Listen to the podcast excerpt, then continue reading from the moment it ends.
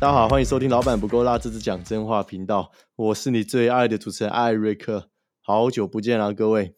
今天呢，暌违三个礼拜，总算又要来更新了哦。那我就想要来聊一下职业倦怠这件事情。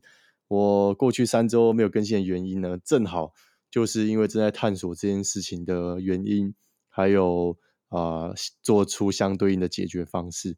那我想花这三个礼拜的时间。确实是从一个很迷惘的状态，到现在，呃，工作跟人生的路算是有越来越清晰吧，我猜。所以我今天就想要来，呃，聊一下这个整个发现自己职业倦怠啊的一个原因，还有以及职业倦怠的状态。那最后各位可以怎么解决？所以如果说你目前正在经历类似的情况，我想这期 podcast 应该蛮能帮助你的，好不好？那我就想要回，请各位回想一下，就是说，在过往的经验中，我不知道你们曾经有没有很热爱一份工作，就是你刚入职的时候，哇，你觉得哇，一切都好新奇哦，对不对？然后你可能刚考完证照，或者刚被这个面试刚录取，或者刚到一个新的学校、新的工作环境，一切的一切呢，都非常的新奇，而且充满挑战性。那这时候呢，正好就是准备要来打拼的时候嘛。那这个工作可能我们可以为他赴汤蹈火啊，甚至呃，我们被骂啊，我们这个工作一整天啊，甚至没有赚钱啊，可能都无妨。但是过了一段时间之后，呃，可能一年、两年，甚至三年吧，像我自己大概就是这个区间，然后发现哎，做这件事情越来越上手，但是却做的越来越没有兴趣哦。那原因有可能是因为反复做的相同的事情，或者是工作上有某一种的压力，或者是。反正就是有一些点啊，让你觉得啊，做这件事情怎么好像少了当初那一份的热情了呢？哦，如果呢你有类似的处境，那这集 podcast 真的是啊，这是专门 for you 的啊，为你设计的。今天我就想要来聊一下职业倦怠这件事情。那讲白了，我以为过去应该说过去的我就是前面所说的这一个状态啊，面对工作新的职场环境。其实谁不会感到 excited，对不对？谁不会感到很兴奋？你要大干一番，对不对？然后你要大干一场，我要赚好几百万啊！哇，我要月入百万，我要这个买车，我要买房什么的，哇，整个冲劲十足啊！你的眼神闪烁，充满了这个呃，从宇宙来的太阳之光。啊，殊不知现在呃，醒来之后就发现，我靠，我是谁？我在哪里？是不是？过去的我以为啦，就是说，人生这一辈子就做一个有兴趣的工作，那就可以做到老，做到死，做到甚至做到退休，这样子就是一个幸福美满的人生嘛，是不是？我跟你说，我后来发现走这一招哦，才不是这样。那你以为做一个有兴趣的工作就可以做一辈子吗？No，那我发现啊，我自己意识到这个问题。好，那我们就是想说，用我的经验来跟大家分享一下。啊，可以怎么做了？那我们先来聊一下什么是职业倦怠。好了，我大概做了一些功课，那要怎么样知道自己是在职业倦怠期呢？OK，根据呢这个维基百科的定义啊，我大概查了一下，以下四点大概是我最有感觉的，然后我觉得也是最常见的。哦，你要怎么知道自己职业倦怠呢？哦，第一点就是你完全对工作失去了。热情，或是对任务失去了兴趣，哦，这个很明显嘛。那第二个就是你疲劳感会莫名的增加，呃，这个蛮特别的。他说，职业倦怠会导致身体跟心灵上的疲劳，哦，即使呢你休息过后，可能也感到无法恢复精神状态，哦，这蛮特别。等于是说，你睡觉起来原本要很很就是充满能量嘛。可能你睡觉起来或休息午休起来，哇，你应该更兴奋的继续做眼前的事情，就发现我靠，这个越睡越累，越吃越累啊！好，这个是第二个。而第三个呢，就是对工作缺乏了动力，甚至对公司的任务开始感到冷漠。我觉得这个也蛮像第一点的，就是对公司的任务目标会渐渐的没有感觉啊，对公司的任何的成就、任何的计划。完全不感任何兴趣。那第四个就是开始发现自己少了一些创造力跟创新的能力。那这个是蛮严重的，就是如果你发现你正在做一个创作类型的工作，啊，或者是你需要呃说话哦，这我们等下会讲到，你需要对人讲一些话啊，或者是你需要啊做行销，你可能需要一些创意，可是会发现，哎，你过去拥有这些弹性跟这种天马行空的能力呢，突然之间好像被抽离、被吸干了一样，就你起来呢，眼目无神。然后黑眼圈超重，整个人提不起劲。然后同时呢，你打开手机，打开你的电脑，就会发现，我靠，完全缺乏动力。这大概就是以上四点，我觉得算是最普遍也最有感的困扰。那如果你有以上的困扰，恭喜你，很高几率呢，你遇到了职业倦怠期。但是呢，我现在要让你知道，就是说这件事情是非常正常的，好吗？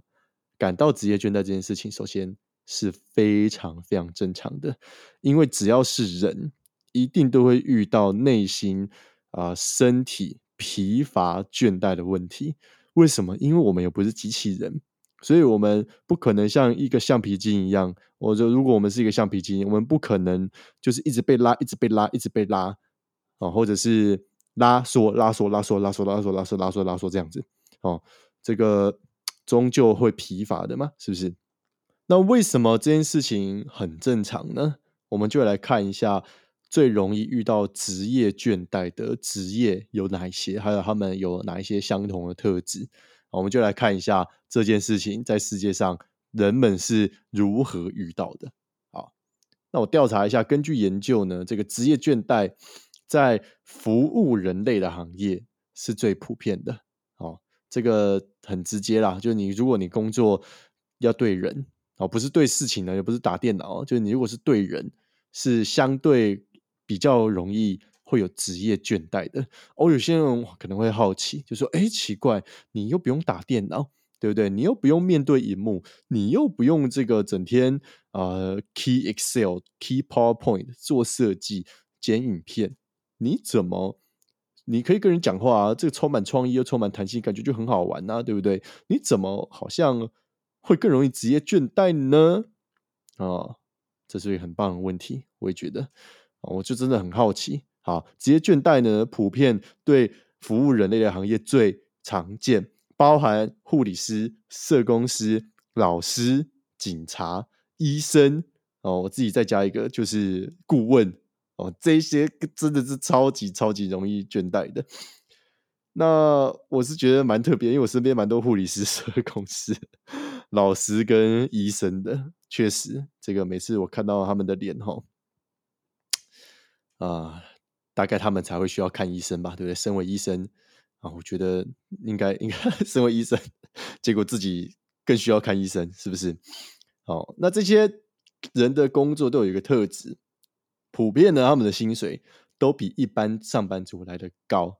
那为什么似乎薪水越高，反而更容易遇到倦怠呢？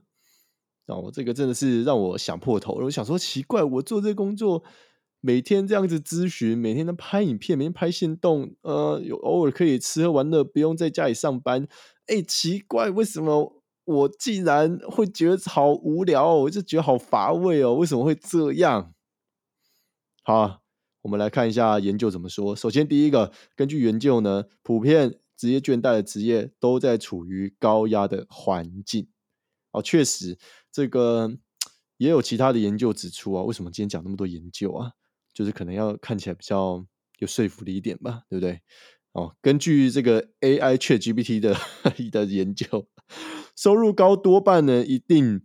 都和压力成正比啦，就是你的收入越高，基本上你要承担的压力是越重越多的，哦，这个很合理嘛。那第二个，为什么职业这些职业普遍呢容易倦怠，就是因为他们需要大量的情感投入，哦，需要对人嘛，你就需要呃放一些心思进去。那很长时候呢，这样的投入呃却没有办法得到成正比的一个回馈哦。那举例来说，像护理师。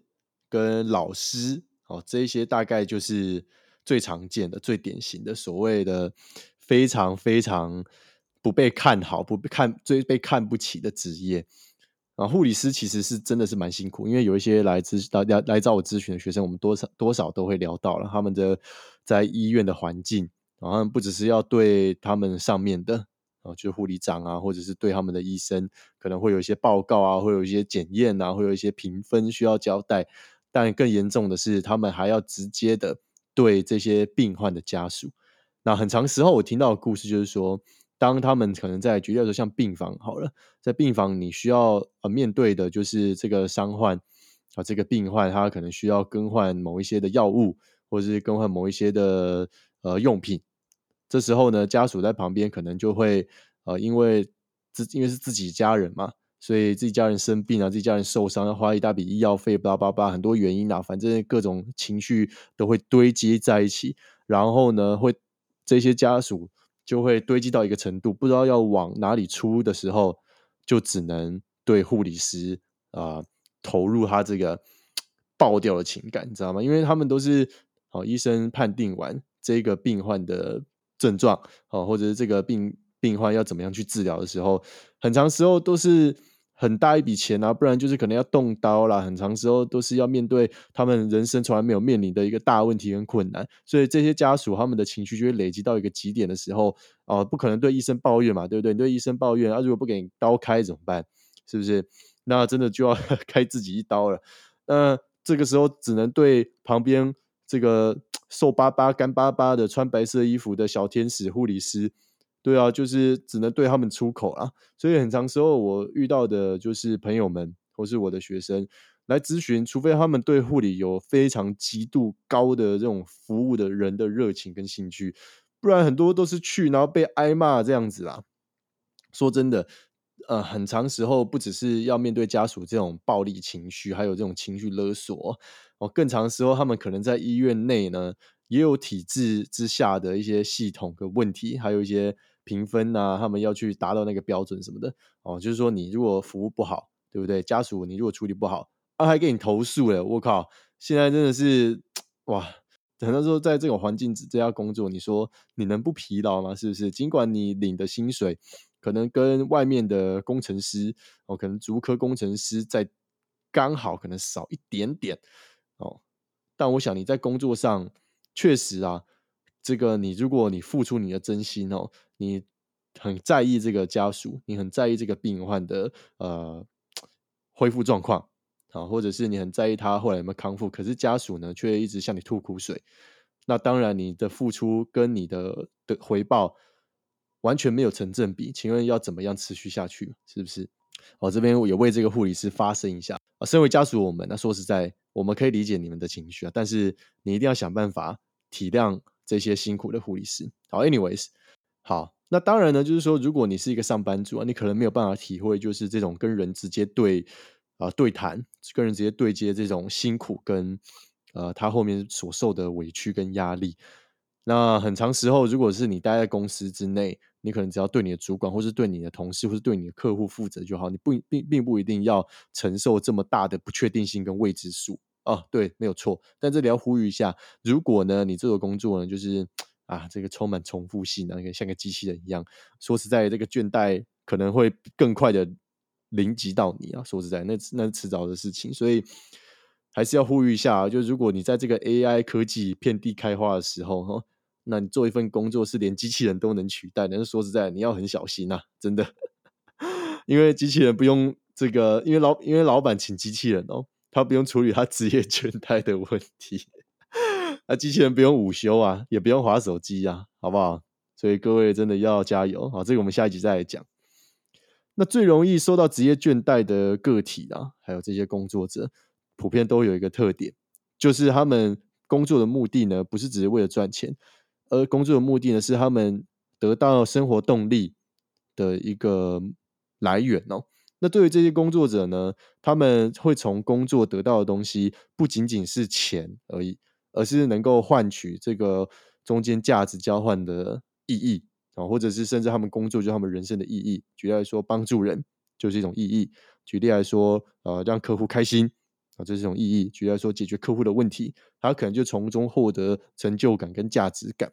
那因此呢，就是你如果在工作上没有办法实现这样子啊，得到这样的结果的时候，确实，呃，你的心就不会在那边。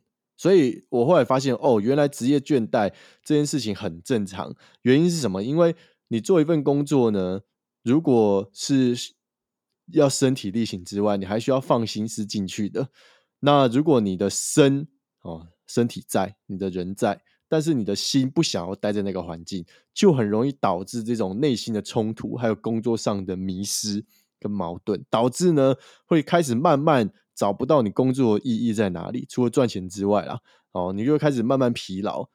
那这件事情就跟一个橡皮筋被拉拉拉拉拉到后面，他已经不知道哦，我是谁，我在哪，我是一个法圈吗？我是一条意大利面吗？哦，就是像这种倦怠的感觉。那我要强调就是说，呃，这件事情很正常。好，这个是第二点，就像一个橡皮筋一样疲乏，这个是第二点。好，第三点呢，这个算是比较少见的，就是成功类型的职业倦怠，这蛮酷的。有一些人呢，他们是如果从事业务单位或者是你创业，比较容易会遇到这种问题哦。包含我自己，我不能说自己很厉害怎么样，但是我确实遇到了第三点这种成功类型的职业倦怠。好，各位也可以听一下，什么叫成功类型职业倦怠呢？就是在工作上面已经实现了一定的目标，跟一定达到一定的水平，那你追求新的目标呢，已经没有任何的意义了。这些人普遍呢，工作能力都很强。哦，相对的他就是可能做业务性质，或是以一些目标数字为导向的工作。那假设你完成这个数字跟目标，哦，你要下一下一下一季，哦，你要下一个月再重新来一次的时候，就会发现，哇靠，这个我已经达到过了嘛？为什么我还要再重新来一次？哦，或者是你做这个工作，你完成这个目标，你还是同样的活在一个同样的系统、同样的体制体制之下，你可能想要发展其他新的能力跟兴趣。可是你却没有办法去，你就很容易在这个体制之内呢，会有这种成功类型的职业倦怠。那我这件事情呢，可以跟大家分享啊，就是我前阵子我发现我自己有遇到的一个问题。那这件事情呢，我自己就非常有感哦。在两个多月前，我就发现自己有职业倦怠这个问题。然后一开始是完全没有意识到这个叫做职业倦怠，后来呢，开始察觉自己有一些奇怪的症状出来之后，才发现哇。真的快受不了了。那我是什么时候开始察觉的呢？就是我回想起来，我创业这三年哦，呃，我主要是做这个财务类型、财务咨询跟财务分配相关的工作。反正我们就是顾问。曾经我可以一个月呢，可以连续开好几堂课哦，可能隔周开，或者是隔天就开，或者是一天可以拍好几支影片，一周可以固定上一集直播。那可以连续隔周开两堂课，是一个月开八堂课啦。那曾经我也在最高峰的时候，一个月哦，一个月光一个月就咨询了七八十个人左右，好七八十个人，两个月一百五十个人，我还记得，就我新势力整个都满。我当时候呢，就是跟一条活龙一样啊。可是到后期，我就发现，哎，我有这些。呃，讲课能力，哎，我有这些咨询的能力，哎，我有这些能够变现的能力，我有这些能够解决所有必有哦所有学生问题的能力啊，各种能力都有，都精通了，哎，可是我却不想做了，好奇怪，我从来没有这种这种状态，你知道吗？就是我哦，每个事情都学，都想学啊，这个学会了，发现我靠。竟然不想做，怎么跟当初不一样呢？就是你什么事情都会，你不是应该把它整合起来，然后赚更多钱吗？No，我发现自己竟然疲乏了。那为什么会这样子？我后来发现有几个原因呢，大概跟前面讲的都很有关系。第一个就是，呃，我曾经为了一个很难达成的工作目标，哦，可能是一个数字，可能是一个时间内，可能是一个成就，可能是一个拼接也好，哦，可能是一个任何外在的因素。是我从来没有挑战过的一个挑战，所以我就下定决心要把这个目标给完成。因着这样子呢，我可以投入我所有的努力、所有的时间、所有的精神力，就在完成这个目标上面。所以基本上呢，当时候是非常非常 all in 的状态。后来有没有达成？当然有嘛，完成一次，发现哇！真的爽翻天，你知道吗？就是你就觉得自己是一个 Superman，这是个超人啊！啊，没有人可以阻止你，在走在路上，走在台北马路上，根本就不用那个看车就可以过马路，好不好？超屌！然后，哎，完成之后，下一个月就开始发现，哎，怎么感觉好像空空的？你知道吗？就说，哎，还要再做一次吗？呃，我还要这么累吗？呃，你确定还要再做一次吗？好像呃，完成这个目标之后，虽然你多挣了一点钱。可是生活好累哦，生活真的只有这个目标吗？我开始会问自己这些问题。那所以中间就沉寂一段时间，呃，也没有再像过去在社群上面这么活跃。大概在过了又半年，还是接近八九个月的时候，哎，我又重新燃起了那个想要完成、想要重新的挑战一次这个目标的那种斗志哦。所以呢，我就下定决心，又设了一个目标啊，我想要超越先前的那个我。哦，就是可能跟工作上的一个数字，就是我完成这样子的目标，完成这样子的业绩。结果呢，你猜我们做到？这一次呢，这个因着一些经验啊，哦，因着一些经验，这这个这个不知道为什么，反正就是捏一下才才才达到了，就是捏一下过去的，就是捏紧一下就是过去的。那这一次呢，相比上一次第一次完成目标的那种过程哦，我印象更深刻，就是。呃，做事起来是非常踏实的，比较不会像过去就是直接冲啊，Go 哦，就直接做，不只是完全很有计划性跟蓝图去完成这个目标。然后我觉得过程当中也学到蛮多东西，还有意识到自己的不足。但是这件事情完成之后呢，啊，我以为会蛮有成就感，结果呢也是一样，开始怀疑自己。我不知道为什么人类的大脑就设定成这样子，然后就会发现哇，我真的要这么累吗？我真的要为了这个目标继续奋斗我的青春跟人生吗？这个目标到底对我人生的意义是什么？我这么累到底是为了什么？是为了钱呢？为了我自己的成就呢？还是为了买车买房呢？还是为了突破自己呢？我太多的太多的呃原因，应该说我为了一个目标，应该说我的目标有只有一个，但是我有太多的太多的太多的疑问，没有办法得到解答，所以。到后期呢，就开始发现哇，自己的事业哦，开始逐渐的在走一个走一个下坡，也不能说下坡啊，开始开始进入寒冬了，你知道吗？开始就是下雪了哦，开始完全对呃工作失去热情，开始对呃目标失去这种意义哦，失去这种斗志。那一开始我没有察觉，我想说啊好，不然就是自己休息一下，只是自己呃可能。呃，没有那个实力，我发现不是，原来呢，就是因为我精通了前面所有的能力，后来才发现这个目标并不是我，并不是能够真正直接帮助到我的，并不是真正真正能够满足我的，所以呢，啊，导致没有办法持续做下去。那回头看呢，你说，那难道艾瑞克你就说，呃，你做这么努力，你又遇到职业倦怠了，那我就不要努力就好了。林老师，我被攻，你还是要努力，好不好？就是说，呃，回头看，我觉得在这段经历有一个很深刻的印象，就是这些过程呢，呃，我发现工作的环境也好，工作的身边的人，甚至你遇到的挑战，其实都是慢慢的在试炼啊，就是在慢慢的练进。哦，就是 wash，就是 clean，就是让你慢慢的洗掉一些你原本呃理想中你想要的东西，然后留下更纯粹的一些内容跟核心价值。我就发现这讲起来有点抽象了，反正就是说，在这些努力的过程当中，会开始慢慢认识自己是谁，还有自己想要追求什么。因为你要先追求过一次，你才会知道说，哦，这些是不是你要的嘛？对不对？你这个。你这个小宅男，对不对？没有追过女生，没有谈过恋爱，就说呃，你们谈恋爱会撕裂，会分手，那我不要谈恋爱好了。啊，没关系啊，如果你有这个这个思维，你大概也不会听我的 podcast，啊所以没有被供，好不好？还是要努力。好，最后呢，呃，遇到这个问题，我们就来讲一下，那我到底怎么解决的？说实在，意识到自己有职业倦怠是非常不容易的事情，因为你必须承认。自己啊，确实没有达到以前事业的高峰了。你已经开始在逐渐往一个衰退，甚至寒冬的一个季节啊，在往那边走。所以你要意识到并且接受这件事情啊，我认为是不容易的。那首先啊，你要先告诉自己，这是很正常的。好，这是非常正常的。那我们再来看一下，来怎么解决。OK，那遇到这种职业倦怠、职业病哦，你该怎么办？你应该马上离开呢？还是继续待下去？各位，你会怎么选？那我当时候呢，就面临到这样的问题。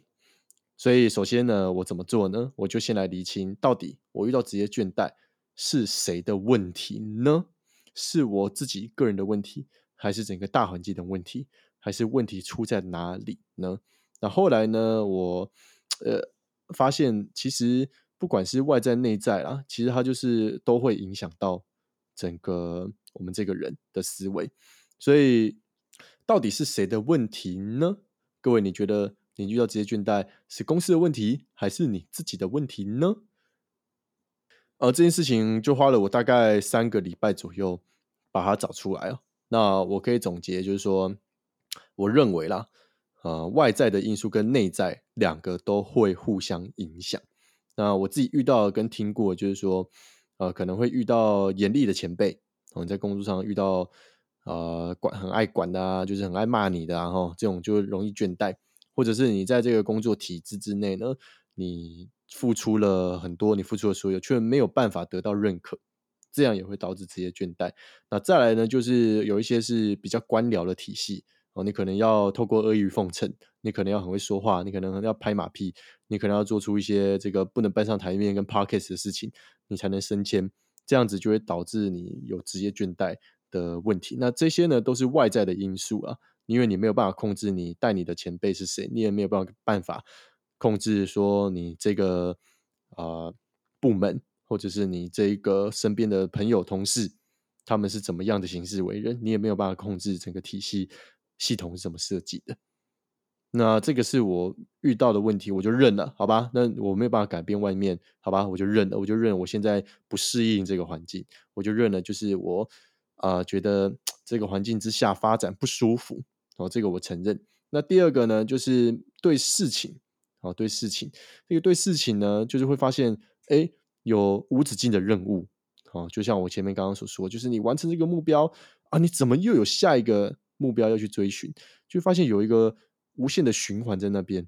那有些甚至呢，是你达到过，可是发现哇，那个过程好累哦，那是几乎不可能再做到的。那这件事情也会导致，啊，很快的就会发现，啊，你提不起劲，啊，甚至你不想要面对。啊，眼前的挑战，这些都很正常。那我是怎么样解决的呢？到底该离开还是该留下呢？那讲到这边，其实我相信答案很明显的啦。那我自己就是给自己一段休息的时间。那我怎么做呢？第一点，我停下了我手边所有的工作，然后就离开了我当时候所待的这个企业，当时所待的这个体系。啊，我当时有一个很实际的，呃。我这边教大家一个很实际的方法，要怎么样决定要不要离开？你可以先打开户头看一下自己的存款。哦，如果你没有工作的话，你可以大概活多久？你就把你生活的开销大概算一算，凑一凑，呃，除一除就出来了。那基本上，如果你的钱还够用的话，我建议你可以直接就离开吧，就离职吧。甚至你要裸辞，我认为也无所谓。你就去花这些钱跟时间，想一下自己到底是谁，自己要的是什么。因为你要先，你要知道啊，你这个人呢，就是赚钱的动力跟根源啊！不要怕花这些钱啊！不要去，不要怕花这些钱，也不要怕这些钱可能你没有工作，你花完了，你吃老本怎么办？不要怕，为什么？因为你要知道，你这个人就是你赚钱的动力跟根源，所以呢，你应该首先要用这些钱好好照顾自己，你才会有动力去赚更多的钱回来。哦，这个是我自己告诉自己的，停下手边所有的工作，好好的去运用这些钱，找找回当初的自己。那再第二个呢，就是找出当初这个工作的动机还有初衷为何。我觉得这个真的超级有效的。啊，前一个月呢，我就在思考，我这么努力啊，我曾经这么努力，这么冲刺，我到底是为了什么在努力？哦，是什么事情？让我有真正这种源源不绝的动力，然后 不怕挑战，我们不怕未知的动力到底是什么？是钱呢，还是是因为想要买更好的车呢？是我想要晋升到更高的聘阶呢？还是为着我自己的成就？那我当时候是真的找不到哦，所以就真的非常非常迷惘。每天起来呢，就是你知道你要做这件事情，但你就很没有动力。所以呢，我就暂停了一段时间，我就去环岛。哦，这个如果你有追踪我的 IG，你一定知道，花了一周的时间去环岛。那环岛做什么呢？环岛就回到第一线，去找当初所有啊愿意相信我，并且跟着我一起投资跟配置的所有的学生们，那去找他们吃饭，去送东西给他们，关心他们的生活，关心他们的感情状况，关心他们的工作，跟他们聊聊平常线上网络上没有办法啊文字上没有办法表达跟传递的一些内容。那这一趟回来呢，我发现啊，我从这个台中一路绕绕绕到高雄嘛，绕到台东花莲宜兰这样子绕一整圈。那我后来发现啊，经过跟十几个、二十个学生们聊过之后，我发现我真正在意的就是人。我发现我很喜欢照顾人。当时候为了要冲刺目标，其实最根本的底层原因就是我希望能够去帮助这些不懂理财哦，这些不知道怎么安排自己人生规划的所有迷茫的年轻人们，我。可能比较有这方面的恩赐，所以我提早知道自己的路怎么走，我提早知道的一些运用金钱的逻辑跟概念，哦，一些比较正向啊正确的金钱价值观，所以我有办法成为顾问。那我的身份呢，就是不要把这些知识传递给这些还未知的人。所以这一趟的这个暂停，呃，帮助我找回当初工作的动机。那我就发现。其实这趟的旅程对我来说真的非常有意义，我就完全找回当初那种服务人的热心跟感动，以及当初为了做这份工作所有的付出的努力的画面。其实我后来发现，呃，都是这些人的信任，还有这些人愿意相信我，我才会有今天的成就跟能力。所以我鼓励，如果你遇到职业倦怠的问题，一定要先静下来，然后呃去找寻当初做这份工作的动机。那在第三个。当然就是要开始找新的方式去赚钱嘛，哦，这个很直接、很现实。如果我现在暂停了我的工作，然后一直开销要许嘞，那我是能活多久，对不对？我看了看我每个月开销，再看了看自己户头数字，哇，这个这个有时候你你你不能，你可以倦怠啊，可是你不能倦怠太久啊，你知道吗？不能太任性啊，所以就开始思考了，诶，那我如果离开这个工作。那我有这个初衷了，我知道自己是谁，我知道自己为了什么工作，我找到什么样的成就感来源的时候，这时候就是你重新出发的时候了。好，所以我现在就是开始啊，有一些想法哦，关于我的职业跟我的工作的发展，我要怎么样去往前？我认为这件事情是呃，建立在前面哦，你给自己一些 break，给你自己一些放松跟重新对焦的结果。所以我认为三点都很重要。那最后呢，我想用一个寓言故事哦，来勉励大家，告诉大家呢，其实适当的休息是很重要的。OK，这个故事我蛮喜欢的。他说有一个伐木工人哦，在一个牧场呢找到了工作，那这个工作报酬不错，收入不错，工作条件也很好，所以呢，这个木工就决定要好好的在这边做事。有一天呢，老板呢给他了一个斧头。哦，给他跟他讲，就是哦，你要在哪一个范围去砍木头啊？第一天呢，他就是哇，非常非常兴奋哦。这个工人呢，砍了十八棵树，老板说不错，哇，就这么继续干下去。那工人呢，他就受到老板的鼓励，就觉得非常兴奋。于是呢，第二天呢，他干得更起劲了，砍得更用力。可是呢，他只砍了十五棵树。第三天呢，他又更努力了，可是他却发现。自己只砍了十棵，那到后面第三天的时候，这个木工啊就觉得很惭愧，哦，跑去跟他老板道歉说：“哎，自己不知道怎么了，好像力气越来越小了。”那老板呢很有智慧哦，他就反问他说：“哎，那你上次磨你的斧头是什么时候啊？”然后这个木工就很讶异的看着他说：“磨斧头？我天天砍树，哪有时间去磨什么斧头啊？”哦。结果殊不知，这个木工呢没有办法继续砍树的原因，就是因为他忘记了要静一静、修一修自己的斧头，把斧头修利，才有办法继续砍更多树。所以各位，当你发现呢自己疲累不堪、效率减低的时候，记得要适度的休息，好好照顾自己，因为呢，你就是所有成功跟赚钱的关键来源。OK，今天这集 Podcast 呢就到这边告一段落。如果呢有任何问题，欢迎投稿，会把我的 email 放在资讯栏连接。最后呢，我们有一些团购的表单，里面有一些我精挑细选的生活用品，都有八折价格，跟厂商谈啦，所以可以点开资讯栏连接了解更多。我是艾瑞克，如果想要更认识我的话，欢迎追踪我的 IG，一样连接会在资讯栏。谢谢大家，下次见，拜拜。